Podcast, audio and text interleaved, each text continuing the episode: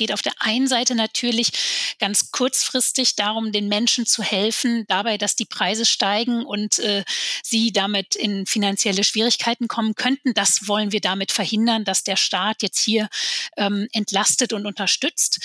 Aber dass wir natürlich mittel- und langfristig alles dafür tun müssen, dass wir diese fossilen Rohstoffe äh, gar nicht mehr in der Menge überhaupt benötigen mit diesem äh, Entlastungspaket ist eben tatsächlich in das Thema Energieeffizienz nochmal richtig Dynamik bekommen, gekommen. Das wird natürlich jetzt auch einfach breit auch in der Bevölkerung äh, nochmal zu Diskussionen führen. Ähm, also ich zum Beispiel, ich wohne ja auch in einer Wohnung mit einer Gasetagenheizung in Berlin.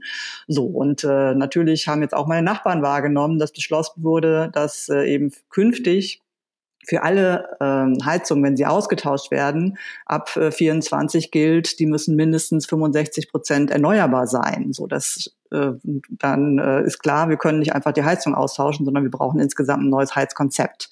Ich bin Lisa Paus, ich bin die stellvertretende Fraktionsvorsitzende für den Bereich Wirtschaft, Arbeit, Soziales, Haushalt und Finanzen. Ich bin Julia Verlinden, ich bin die stellvertretende Fraktionsvorsitzende für alle Ökothemen. Dazu gehören Bauen und Verkehr, Umwelt, Naturschutz, Klima, Energie und natürlich Landwirtschaft.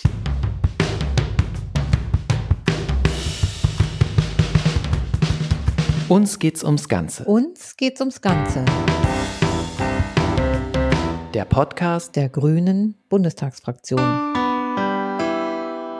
Ein herzliches Willkommen zu unserem Podcast. Uns geht's ums Ganze. Hallo Lisa. Hallo Tim. Hallo Julia. Hallo Tim. Mein Name ist Tim Meyer, genau. Ich bin Referent in der Öffentlichkeitsarbeit der Grünen Bundestagsfraktion. Am 9. Februar 2022, also noch vor dem Beginn des Krieges in der Ukraine, habe ich mit euch beiden in diesem Podcast über die steigenden Energiepreise und geplante Entlastung gesprochen. Der Heizkostenzuschuss und die Abschaffung der EEG-Umlage zum 1. Juli 2022 sind seitdem beschlossen bzw. auf den Weg gebracht. In der letzten Woche hat der Koalitionsausschuss der Ampelregierung nun weitere Maßnahmen zur Entlastung der Bürgerinnen beschlossen, die kurzfristig und befristet die hohen Energiekosten abfedern sollen. Kurz zum Ablauf des Podcasts. Ich möchte am Anfang gerne über die neu beschlossenen Maßnahmen sprechen und mit was wir darüber hinaus zu rechnen haben, beziehungsweise was von der Ampelregierung und, in, und innerhalb der Grünen Bundestagsfraktion noch diskutiert wird.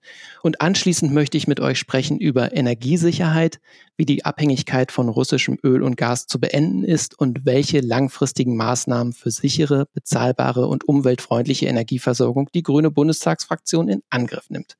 Meine erste Frage geht an Lisa Paus.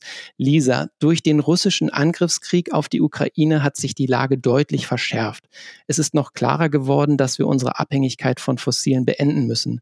Kannst du kurz beschreiben, was in dem letzten Monat passiert ist, warum die Preise immer weiter steigen und was wohl noch in den nächsten Monaten zu erwarten ist?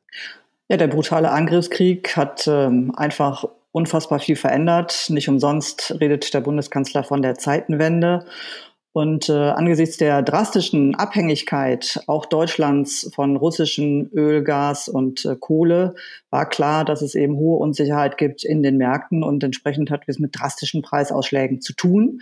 Das ist erstmal normal. Große Unsicherheit ist ja einfach so. Ähm, deswegen ähm, beim Öl hat es zum Beispiel dann auch Hamsterkäufe von Heizöl gegeben. Das hat wiederum dann die Dieselöl zusätzlich negativ beeinflusst, also dass er nach oben gegangen ist. Ähm, und ähm, beim Gas war es ähnlich. Allerdings sind inzwischen die Ölpreise bei den Spotmärkten wieder runtergegangen. An der Zapfsäule ist das aber so nicht angekommen. Und beim Gas ist es sogar so, dass Russland äh, zwischendurch jetzt mehr Gas geliefert hat und trotzdem sind die Gaspreise äh, oben geblieben. Und deswegen äh, ist es gut, gut und richtig, dass äh, Wirtschaftsminister Habeck jetzt auch mit dem Kartellamt zusammen schaut, inwieweit äh, diese Preise jetzt noch marktgerecht sind oder inwieweit es da nicht auch einfach um Mitnahmegewinne für die entsprechenden Konzerne geht. Hast du da was hinzuzufügen, Julia? Ich finde das wichtig, dass äh, Lisa das betont hat, dass nicht automatisch die Weltmarktpreise für fossile Rohstoffe diejenigen sind, ähm, die dann auch für die Kundinnen und Kunden hier ähm, in Deutschland gelten, sondern dass da sehr viel noch an Gewinnspanne dazwischen liegt und wir hier sehr genau hinschauen müssen, dass äh, nicht am Ende diejenigen Kriegsgewinnler sind sozusagen, die jetzt äh, an diesen fossilen Rohstoffen ganz besonders viel verdienen wollen. Schauen wir uns jetzt mal kurz die beschlossenen Maßnahmen an und klären, ob und wann sie noch im Bundestag beraten werden und wie denn der weitere Zeitplan aussieht. Ich äh, liste mal kurz die wichtigsten Punkte auf. Also alle steuerpflichtigen Erwerbstätigen bekommen eine Energiepreispauschale von 300 Euro. Es soll einen Familienzuschuss von 100 Euro pro Kind geben. Wer Transferleistungen bezieht, erhält zu der bereits beschlossenen Einmalzahlung von 100 Euro weitere 100 Euro. Wir haben gerade über die Kraftstoffpreise gesprochen. Es soll eine Absenkung der Energiesteuer auf Kraftstoffe für drei Monate geben und das äh, Ticket 9 für 90 Tage, also 9 Euro pro Monat ÖPNV fahren für 90 Tage lang. Also das zeigt ja, wir haben hier befristete Maßnahmen. Erklärt doch mal bitte, welche Ideen hinter den einzelnen Maßnahmen stehen und wie der weitere Zeitplan aussieht. Ja, zwei Dinge sind wichtig. Ähm, wir müssen jetzt entlasten in dieser Krise, wo diese Preise so drastisch angestiegen sind. Und äh, wir müssen das sozial gerecht tun. Das macht das gesamte Entlastungspaket. Und das Zweite ist wichtig, äh, in diesem Paket sind eben auch enthalten Energieeffizienzmaßnahmen, ganz, ganz wichtig, um die Unabhängigkeit von Russland jetzt deutlich zu beschleunigen, neben dem Ausbau der Erneuerbaren und der Diversifizierung der ähm, der, wo wir es kaufen. Äh, das sind die beiden wichtigen Maßnahmen. Und beim Sozialgerecht muss man nochmal sagen, die Energiepreispauschale, das geht jetzt kurzfristig die 300 Euro. Die werden äh, über die Lohnsteuer vom Arbeitgeber gezahlt. Ähm, für alle anderen kommt es dann später über die äh, Einkommenssteuer. Und ähm, das ist für uns eben auch der Einstieg ins Klimageld. Äh, das in der Tat braucht etwas Vorlauf. Dazu muss auch erstmal ein Register aufgebaut werden mit der Steuer-ID. Aber auch das ist mit diesem Paket auf den Weg gebracht, sodass wir endlich äh, für das Thema Energiepreise ein adäquates Instrumentarium haben. Das war zwar lose in der Koalitionsvereinbarung bereits vereinbart, aber nicht alle haben das gleich interpretiert. Deswegen ist das ein Riesenschritt, dass wir das geschafft haben. Zum Klimageld habe ich gleich noch eine Frage, aber kurz ähm, zu dem Zeitplan. Wie sieht das denn aus? Müssen die Maßnahmen jetzt alle nochmal im Bundestag debattiert bzw. gelesen werden und in ein Gesetz geschrieben werden natürlich oder wie geht das jetzt weiter? Ja, natürlich. Übrigens nicht nur im Bundestag, sondern äh, gerade zum Beispiel die Energiepreispauschale äh, braucht auch den Bundesrat. Das ganze Thema 9-Euro-Ticket braucht auch den Bundesrat. So, deswegen gibt, wird es jetzt äh, Verhandlungen geben äh, zwischen der Bundesebene und den Ländern äh, und das Ganze muss dann noch gesetzlich verarbeitet werden. Trotzdem äh, arbeiten wir mit Hochdruck dran und wollen eben den Sommer erreichen, dass es im Sommer dann auch tatsächlich wirksam wird. Julia, dann erklär doch du bitte nochmal, was das Klimageld ist und was da jetzt gerade vorbereitet wird. Das ist ja eine langfristige Maßnahme dann. Richtig. Wir haben uns im Koalitionsvertrag äh, auf ein Klimageld verständigt, das wir perspektivisch im Laufe dieser Legislaturperiode einführen möchten, weil uns wichtig war, dass ähm, hier nochmal deutlich gemacht wird, dass Teile der Einnahmen, ähm, die wir durch äh, CO2-Preis äh, Abgaben ähm, in dem Haushalt haben, dass äh, die zum Teil werden sie ja schon über die Senkung der EEG-Umlage zurückgezahlt an die Menschen, aber das, ähm, das, was darüber hinausgeht, über eine Pro-Kopf-Pauschale zurückerstattet wird. Und das ist das sogenannte Klimageld. Das heißt, jeder Mensch in Deutschland kriegt dann dieselbe Summe jedes Jahr. Und ähm, das ähm, wird jetzt vorbereitet dahingehend, dass man äh, sich letzte Woche darauf verständigt hat, dass jetzt dieses ähm, dass der Auszahlungsweg über die sogenannte Steuer-ID. Jeder Mensch bekommt ja eine Steuer-ID-Nummer in Deutschland, ähm, egal ob er oder sie ähm, arbeiten geht oder nicht. Auf jeden Fall hat jeder Mensch so eine. Und Mit darüber, der Geburt kommt das. Ja, das genau. Das ist quasi der erste Brief, den man bekommt, wenn man ein Kind bekommen hat. Und deswegen ähm, ist das ein geeignetes Instrument, wie wir finden, oder eine geeignete Maßnahme, hier darüber dann das Klimageld perspektivisch auszuzahlen. Und das muss jetzt entsprechend vorbereitet werden, damit die Maßnahme dann irgendwann auch zum Tragen kommen kann. Seid ihr denn unterm Strich mit den Ergebnissen des Koalitionsausschusses zufrieden? Julia, wie siehst du das? Ich finde es super wichtig, dass es gelungen ist, ähm, diesen Dreiklang auch ähm, in das Papier festzuschreiben, worum es jetzt geht. Es geht auf der einen Seite natürlich ganz kurzfristig darum, den Menschen zu helfen, dabei, dass die Preise steigen und äh, sie damit in finanzielle Schwierigkeiten kommen könnten. Das wollen wir damit verhindern, dass der Staat jetzt hier ähm, entlastet und unterstützt. Aber dass wir natürlich mittel- und langfristig alles dafür tun müssen, dass wir diese fossilen Rohstoffe äh, gar nicht mehr in der Menge überhaupt benötigen. Das heißt, dass wir ähm, Wohlstand bei uns im Land haben mit erneuerbaren Energien und äh, energieeffizienter Technologie, also möglichst wenig Energie verbrauchen und die dann ähm, möglichst äh, perspektivisch zu 100 Prozent erneuerbar.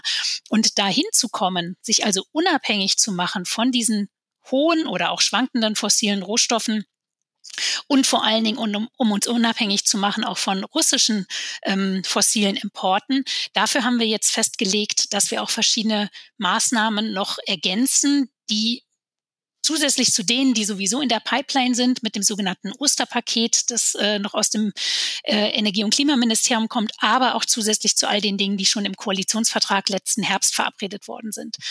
Und das ist ganz wichtig, dass wir hier also auch Geld in die Hand nehmen und politische Rahmenbedingungen schaffen, damit wir möglichst viel Energie sparen können.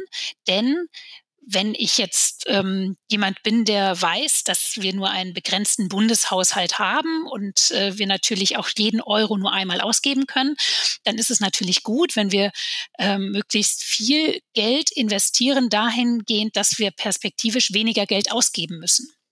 Das heißt also, jede jeder Euro, der in eine effizientere Heizung, in ein klimaschonenderes, also energiesparenderes Gebäude investiert wird beispielsweise oder in eine neue Technologie in einem Unternehmen, das am Ende mit nur noch halb so viel Energieverbrauch auskommt, ist ein sehr, sehr gut investierter Euro. Und deswegen haben wir dieses Thema Energieeffizienz hier auch nochmal ganz, ganz stark gemacht.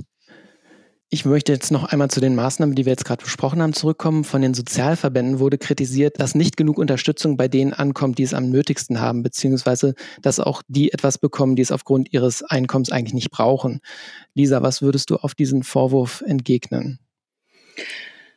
Ich finde, das äh, ich finde, der trifft wirklich nicht zu. Wir haben uns bei diesem Paket noch stärker als beim ersten Entlastungspaket wirklich darauf konzentriert, dass es ein sozial gerechtes Paket ist.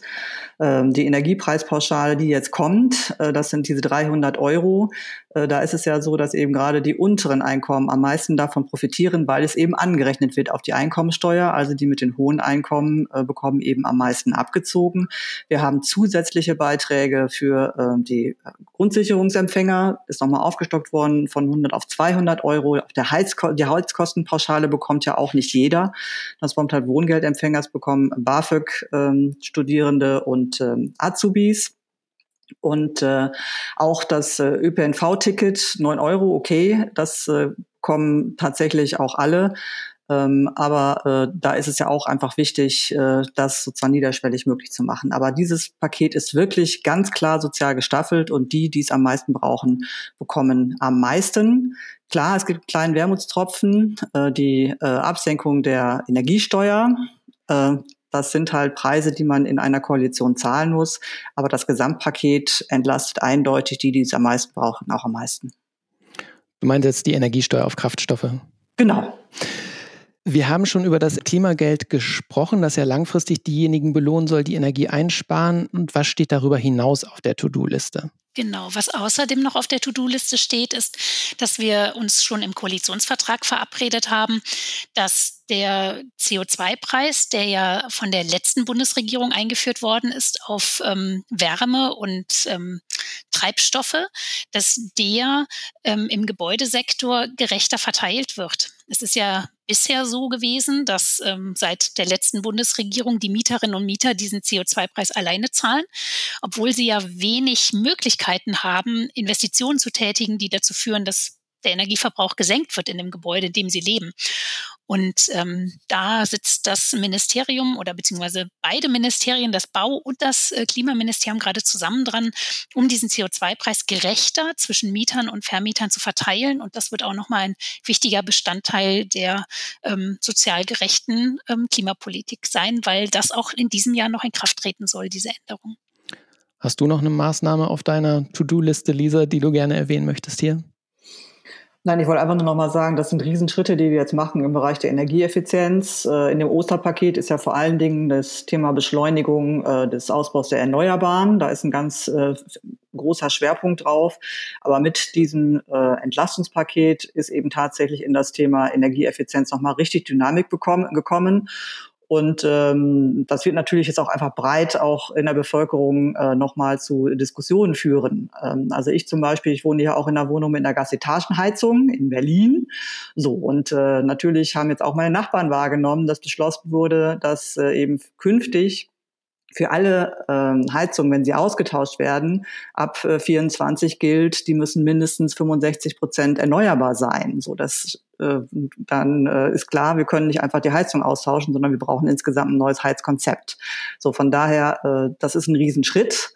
Und äh, das äh, wird auch nochmal dann äh, fürs Handwerk äh, durchaus auch äh, eine positive Geschichte sein. Da ist sozusagen einiges zu stemmen. Und deswegen ist auch ganz wichtig, dass äh, vereinbart ist, dass es äh, an den Fördertöpfen nicht scheitern darf. Das steht auch nochmal ganz klar drin verankert, dass es eben keine Förderstopps geben soll. Und jetzt ist es schon so, dass eben das lange ähm, nicht geliebte KfW äh, 55 Programm für den Altbau oder für den Bestand, äh, dass die Nachfrage jetzt deutlich angestiegen ist.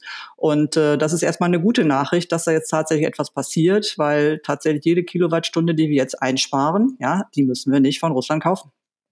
Da haben wir auch gerade letztes Mal noch drüber gesprochen, weil die da gerade ausgelaufen war, die KfW-Förderung und die Leute dann äh, sitzen geblieben sind oder beziehungsweise keine Förderung mehr in Anspruch nehmen konnten. Und das ist jetzt eben auch dabei, dass daran wieder gearbeitet wird, an einem neuen Förderprogramm.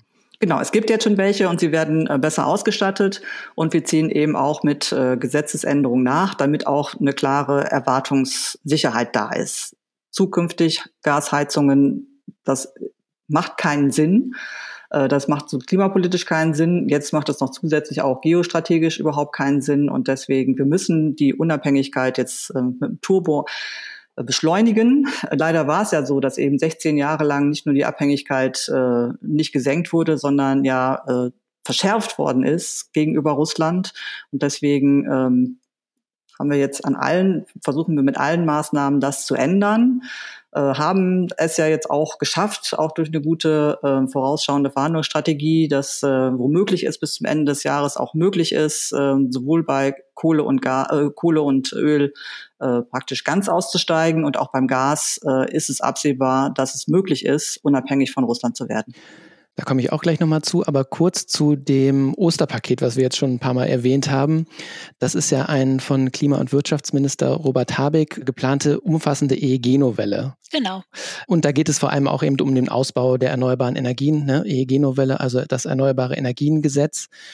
Ist da noch etwas drin über die Sachen hinaus, die ihr jetzt gerade schon beschrieben habt? Was könnt ihr da noch erzählen und wie da der Zeitplan ist. Also Osterpaket klingt ja so, als ob das eben in den nächsten Wochen dann eben richtig öffentlich wird.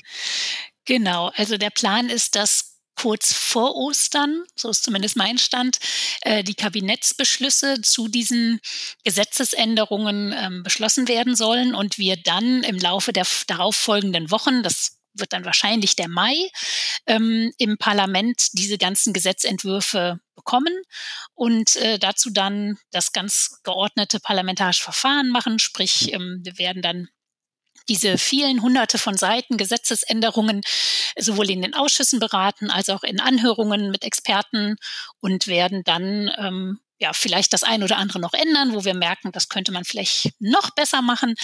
Ähm, und dann werden wir das ähm, wahrscheinlich im Juni alles beschließen im Parlament und dann muss der Bundesrat nochmal oder der wird, ich weiß nicht, ob er zustimmungspflichtig ist bei allen Sachen, aber bei einigen vielleicht und dann wird das im Sommer in Kraft treten können. Ähm, wo wir noch ein bisschen ähm, äh, mitdenken müssen, ist, dass die EU-Kommission viele von diesen Gesetzen ähm, sich anschauen möchte und genehmigen möchte, weil es immer um diese Frage Beihilfe geht. Also die EU prüft, ob äh, möglicherweise, wenn zum Beispiel in diesem Fall ja beim Erneuerbaren Energiengesetz Gelder fließen, die zwar nicht vom Staat bezahlt werden, aber die der Staat verteilt. Also die Stromkunden zahlen ja ähm, mit der bisherigen EEG-Umlage einen Teil des Ausbaus der erneuerbaren Energien und bekommen dafür den Strom.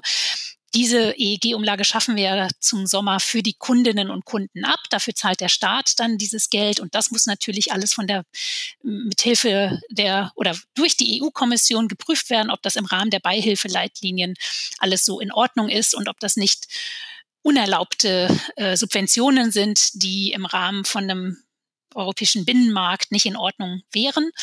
Ähm, deswegen hoffen wir, dass wir das alles ganz, ganz schnell mit Brüssel geklärt kriegen, damit diese Dinge auch alle ganz schnell in Kraft treten können und alle auch wissen, ähm, wie die neuen Gesetze dann aussehen. Aber wichtig ist vor allem beim Erneuerbaren Energiengesetz, dass wir die Ausbauziele, also wie viel erneuerbare Energien wollen wir zum Beispiel im Jahr 2030 haben, nämlich 85 Prozent Erneuerbare im Stromsektor. Das ist richtig viel, weil wir auch mit einem höheren Stromverbrauch bis dahin rechnen. Weil mehr Wie viel Menschen, haben wir jetzt gerade? Wir haben jetzt ungefähr 600.000 600 äh, Terawattstunden, so rum, 600 Terawattstunden Strom, den wir in Deutschland verbrauchen. Wir rechnen damit, dass das eher steigt, weil mehr Menschen mit Autos fahren. Ähm, und, ich meinte, wie äh, viel, äh, Prozent, wir, wie viel Prozent so, wir jetzt haben. Ja, ungefähr 45. Wir haben äh, genau dann mehr Elektromobilität, mehr Wärmepumpen und so weiter. Und deswegen ist es äh, wichtig, dann in dem Kontext ähm, natürlich auch damit zu planen, dass mehr Menschen ähm, Stromanwendungen nutzen und wir sehr, sehr viel mehr Windräder und Solaranlagen bauen werden. Und das wird dann im Rahmen des äh, Erneuerbaren Energiengesetzes auch entsprechend mit einem Pfad hinterlegt, sodass diese Ziele abgesichert sind, ähm, aber auch dafür die Rahmenbedingungen natürlich geschafft werden müssen. Zum Beispiel haben wir uns vorgenommen, 200 Gigawatt Photovoltaik ähm, bis zum Jahr 2030 ähm, zu bauen und äh, da müssen wir noch richtig was zulegen im Vergleich zu den letzten Jahren. Aber erstmal ist der 8. April äh, sozusagen das Zieldatum, dass es alles im Kabinett liegt. Und ähm, ich bin doch zuversichtlich, dass äh, das mit der EU-Kommission gut geht, anders als in früheren Jahren, weil inzwischen ist ja auch die EU darauf verpflichtet, auf das Fit for 55. Das heißt, insgesamt äh, geht es ja darum, dass wir die Klimaneutralität erreichen. Von daher bin ich zuversichtlich. Lisa, du hast es gerade schon erwähnt, ähm, dass es ja darum geht, die Abhängigkeit von russischem Öl und Kohle und Gas zu beenden. Wurde jetzt gerade ein Bericht äh, von Robert Habeck vorgelegt ähm, und du hast es gerade schon gesagt, Öl und Kohle kann möglicherweise in diesem Jahr schon klappen oder klappt in diesem Jahr. Gas wahrscheinlich bis Mitte 2024. Wie bewertest du diese ersten, aber doch äh, sehr schnellen Schritte? Ja, Robert Habeck hat gezeigt, es ist möglich. Ähm, Natürlich äh, muss man sagen, ähm, das ist nicht äh, für null zu haben und äh, das werden dann auch nicht exakt die gleichen Einkaufspreise sein, wie wir sie derzeit haben. Und man muss auch sagen, wir müssen bei dem Ganzen schon auch noch ähm, mit ein Auge darauf haben, ähm, dass äh, auch andere natürlich äh, sich umorientieren und dass tendenziell damit auch negative Preiseffekte zum Beispiel auch für Länder des Südens damit verbunden sind. Ja, ähm, so. Trotzdem ist es wichtig, äh, Putin hier ein klares Stoppschild zu zeigen und unsere Unabhängigkeit so schnell wie möglich dann auch herzustellen. So, und ähm, wir sind da klar auf Kurs. Wir sind da klar auf Kurs und das, was geht, das machen wir und äh, wir machen deutlich mehr möglich, als viele andere vielleicht vorher gedacht haben. Ich finde, das ist wirklich ein Thema, wo man sieht, eine neue Bundesregierung macht wirklich einen Unterschied. Ich mag mir gar nicht vorstellen, äh, wie die Lage in dem Bereich jetzt wäre, wenn wir noch die alte Bundesregierung hätten. Oh ja. Es war ja auch immer mal wieder davon die Rede, dass wir jetzt die Heizung runterdrehen, einen Pullover mehr anziehen, weil wir natürlich Energie nicht einkaufen müssen, wenn wir sie erst gar nicht verbrauchen. Bringt das etwas oder sind andere Wege sinnvoller, wie die BürgerInnen ähm, die akute Situation mit unterstützen und langfristig die Energiewende mit anschieben können? Also Pullover und Heizung, äh Quatsch, äh, Pullover und äh, Decken äh, helfen natürlich immer. Ich bin sowieso gerne unter einer Decke, aber es gibt auch noch äh, andere Maßnahmen, also zum Beispiel der äh, automatische hydraulische Abgleich von alten Heizungen und alles weitere kann Julia viel besser erklären als ich. Aber es geht jetzt nicht nur darum, sozusagen einem da genauen Verhaltensplan vorzulegen, sondern es ist auch technisch äh, einiges mehr möglich, als derzeit Standard ist. Aber es ist ja, um das noch einzuwerfen, vielleicht auch für manche so ein, ein emotionaler Beitrag, den sie gerne leisten wollen. Genau. Bestimmt. Also ich kenne äh, mehrere in meinem Umfeld, äh, die das jetzt auch machen.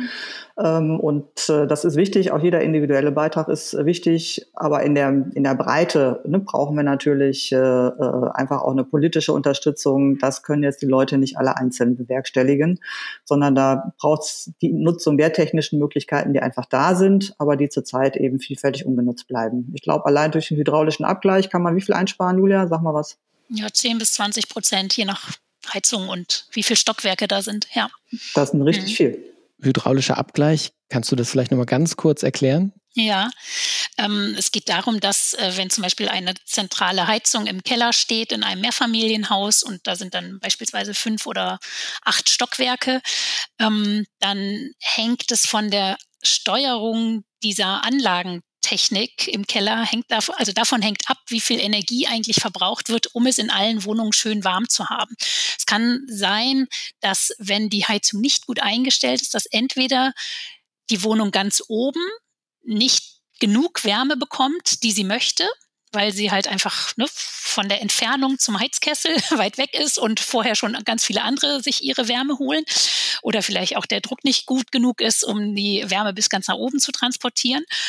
Ähm, das muss man einstellen. Und äh, es kann aber auch genau andersrum sein, dass die Heizung eben, weil der Vermieter oder der, der die Heizung damals eingebaut hat, auf jeden Fall vermeiden möchte, dass die ganz oben nicht genug Wärme bekommen, dass er sie total übertrieben eingestellt hat, also dass viel, viel mehr Energie verballert wird, als eigentlich notwendig ist. Und wenn man sich quasi genau die Leitungsstränge zu den verschiedenen Heizkörpern in den verschiedenen Räumen, in den verschiedenen Stockwerken anguckt, ähm, das genau in ein Computerprogramm eingibt und berechnen lässt ähm, und dann entsprechend äh, sozusagen die Durchflussventile, aber auch unten die Steuerung im Keller programmiert und einrichtet, dann kann man allein durch diese technische Maßnahme ähm, relativ viel Energie sparen und das spart dann natürlich auch Geld äh, bei denjenigen, die für die Heizkosten dann ihre Rechnung bekommen. Also insofern ist es eine sehr gute Sache.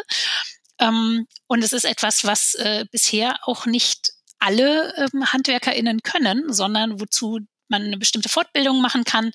Äh, und äh, das wird allerdings auch gefördert. Also derjenige, der so einen hydraulischen Abgleich machen möchte, der kann dafür ähm, ein Förderprogramm in Anspruch nehmen. Und äh, das ist eine gute Sache. Genau. Sehr gut, dann habt ihr das da draußen hoffentlich jetzt auch mal verstanden, was ein hydraulischer Abgleich ist. Ich möchte einmal noch kurz auf die Kohle zu sprechen kommen. Ähm, die wird auch erwähnt in dem Papier des Koalitionsausschusses. Ähm, um die Energieversorgung sicherzustellen, ist äh, in den Vereinbarungen die Rede davon, dass eine Stilllegung von Kohlekraftwerken bis auf weiteres ausgesetzt werden kann, wenn es notwendig wird, gleichzeitig aber am Ziel Kohleausstieg bis 2030 festzuhalten sei oder festzuhalten ist oder festgehalten werden soll. So, wie schätzt ihr das ein? Schaffen wir das?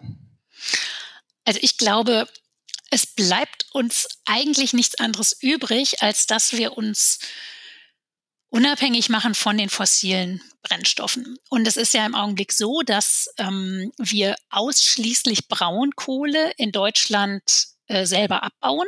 Also diese riesigen Kohlebagger, die entweder in der Lausitz oder im Rheinischen Revier ähm, noch ähm, ja, tiefe Löcher bohren und äh, deren Kohle dann auch in den Kraftwerken direkt um die Ecke verbrannt werden, ähm, sind ja das eine. Aber die Steinkohlekraftwerke, die in Deutschland noch laufen, die werden mit Kohle unter anderem aus Russland oder auch aus anderen Ländern dieser Welt äh, beheizt. Und ähm, diese Steinkohlekraftwerke, die ähm, stehen jetzt auch gar nicht zur Debatte, dass man äh, die jetzt viel länger oder viel intensiver laufen lässt, sondern dass man sie in die Sicherheitsreserve packt.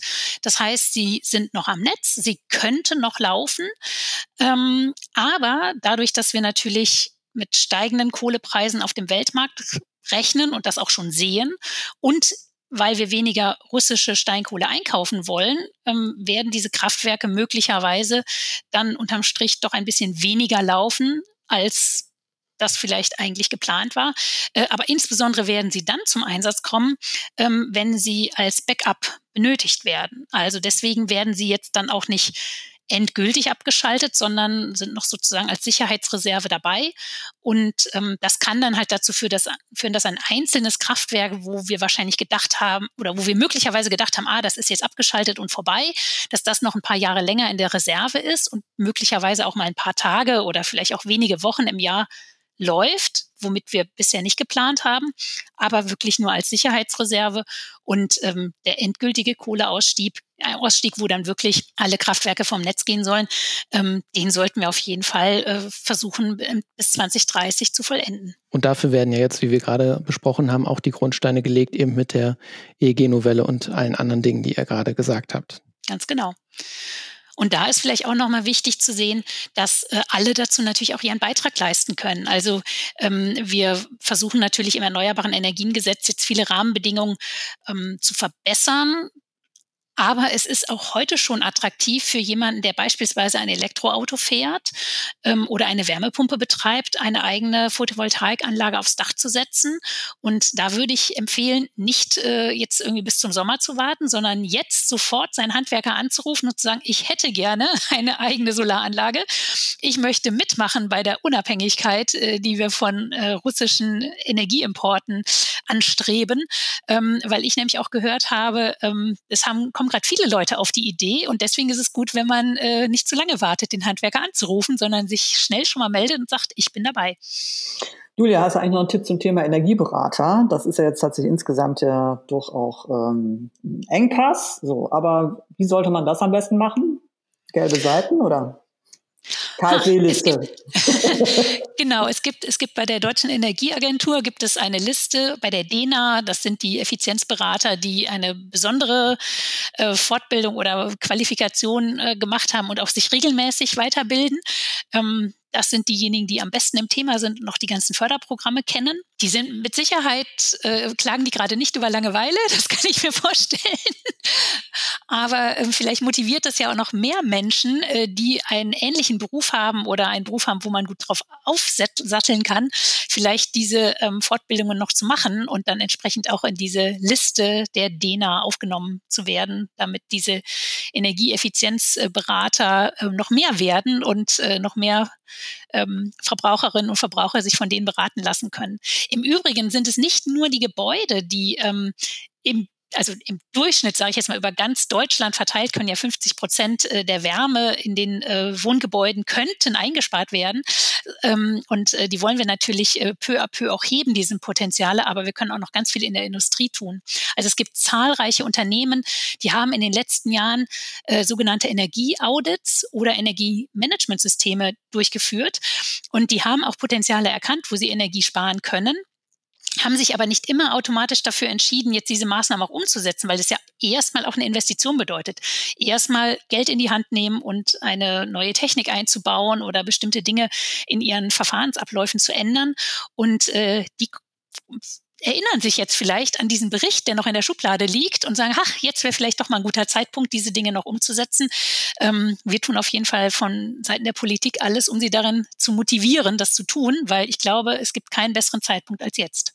Ja, da rächt sich auch wieder die alte Bundesregierung, wenn ich das noch richtig erinnere. Dann war eben die Einführung von Energiemanagementsystemen eine Auflage von der Europäischen Kommission, damit man ähm, profitieren kann von den Ausnahmen bei der ähm, Energie- und äh, Ökosteuer. Und ähm, genau, äh, und wir wollten damals, dass die nicht nur diese Berichte machen, sondern dass sie dann auch verbindlich umgesetzt werden müssen. Die alte Bundesregierung ja. hat das verhindert. So, deswegen gibt es eben diese Vorlage, aber sie musste eben bisher nicht umgesetzt werden weil ähm, die alte Regierung das den Unternehmen nicht zumuten wollte. So, wenn sie es gemacht hätten, dann hätten wir das jetzt schon. Aber trotzdem kann man es immer noch machen. Jetzt ist der richtige Zeitpunkt. Wir sprechen schon gerade darüber, was man mal in die Hand nehmen kann, wo man sich vielleicht auch daran aufrichten kann, weil das ist meine letzte Frage an euch, dass es ja einfach gerade sehr viel gibt, was uns große Sorgen bereitet. Eben nicht zuletzt der Krieg in der Ukraine mit den vielen Menschen, die ihr Leben verlieren oder aus ihrer Heimat fliehen müssen.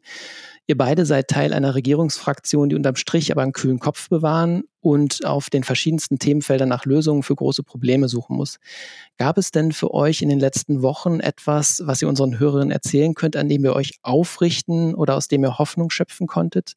Lisa, vielleicht mal zuerst. Ja, das eine ist, äh, dass ich das auch in meiner Umgebung erlebe, ähm, was Leute jetzt wieder alles äh, möglich machen. Also eine gute Bekannte von mir zum Beispiel hat wirklich auf eigene Faust sechs Busse organisiert und damit 270 Menschen noch aus Kiew gerettet.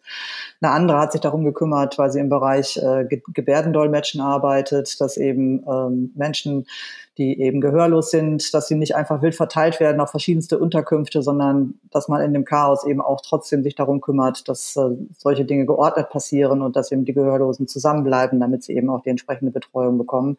Das einfach wieder mitzubekommen, wie viel Hilfe Menschen jetzt mobilisieren, das ist großartig. Und ich hatte es eben schon erwähnt, ich bin ja zum Glück Mitglied in meiner Partei, ich bin aber trotzdem wirklich auch nochmal Fan, insbesondere von, von Annalena und Robert aktuell und äh, das ist auch einfach toll. Ich habe noch niemanden gehört, des, der die beiden kritisiert hat, sondern im Gegenteil, äh, gefragt oder ungefragt, bekomme ich permanent nur gute Rückmeldungen. Ähm, dass äh, wir Grünen da klar stehen bei dem Thema Ukraine und äh, dass wir eben auch daran arbeiten, dass äh, dieser Angriffskrieg so schnell wie möglich beendet wird, dass wir da klar sind, dass wir alles mobilisieren ähm, und ähm, das ist natürlich jeden Tag wieder Motivation, hier weiter unseren Job zu machen. Wie ist es bei dir, Julia?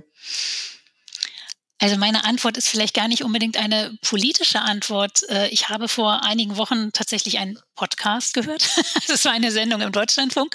Da haben äh, ähm, Wissenschaftler nochmal darauf hingewiesen, dass Menschen in Krisensituationen viel sozialer und solidarischer sind, als das oft angenommen wird. Äh, also diejenigen, die das nicht empirisch untersuchen, die gehen immer davon aus, der Mensch ist dann egoistisch und achtet nur auf sich selbst, dass er quasi in einer Krisensituation äh, sich durchsetzt oder seinen eigenen Vorteil äh, sucht und das aber genau das Gegenteil der Fall ist. Ich finde, das sehen wir ja immer wieder dann auch an solchen Beispielen, wie Lisa sie genannt hat, dass Menschen ähm, sich ehrenamtlich ähm, massiv einsetzen. Das ist das eine.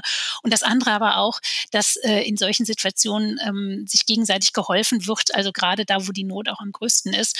Und das hat mir sehr viel Mut gemacht, äh, weil das auch nochmal zeigt, ähm, der Mensch ist ein soziales Wesen und äh, möchte sich um, also möchte dafür sorgen, dass es allen gut geht. Und ich glaube, diese ähm, Solidarität, aber auch diese Bereitschaft, jetzt auch im eigenen Leben auch möglicherweise auch Veränderungen mit zu unterstützen. Das macht mir sehr viel Mut, auch dahingehend, dass wir jetzt ähm, wahrscheinlich auch für viele politische Maßnahmen ähm, die Unterstützung in der Gesellschaft haben, weil alle auch erkennen, das macht jetzt ganz besonders Sinn, ähm, weil eben es unerträglich ist zu sehen, wie ähm, Kriege auch ähm, aufgrund äh, von ja, solchen Situationen wie Abhängigkeiten von fossilen Rohstoffen und so weiter ähm, auch geführt werden. Und ich glaube, das ist ähm, ja etwas, was, wo unsere Gesellschaft auf jeden Fall einen, einen ganz wichtigen Beitrag leisten kann, in Europa ähm, tatsächlich dazu, dafür zu sorgen, dass ähm, auf der einen Seite natürlich der, der Krieg in der Ukraine möglichst schnell beendet wird, den Menschen, die hierher kommen, möglichst gut geholfen wird und wir auf der anderen Seite natürlich dafür sorgen, dass ähm, solch ähnliche Situationen nie wieder passieren. Liebe Julia, liebe Lisa, ich bedanke mich für das Gespräch. Sehr gerne. Wir bedanken uns.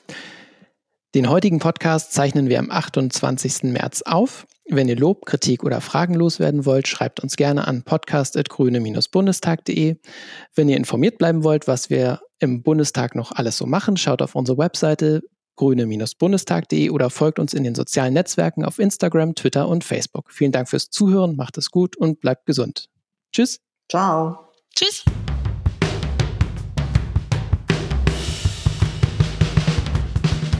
Uns geht's ums Ganze. Uns geht's ums Ganze. Der Podcast der Grünen Bundestagsfraktion.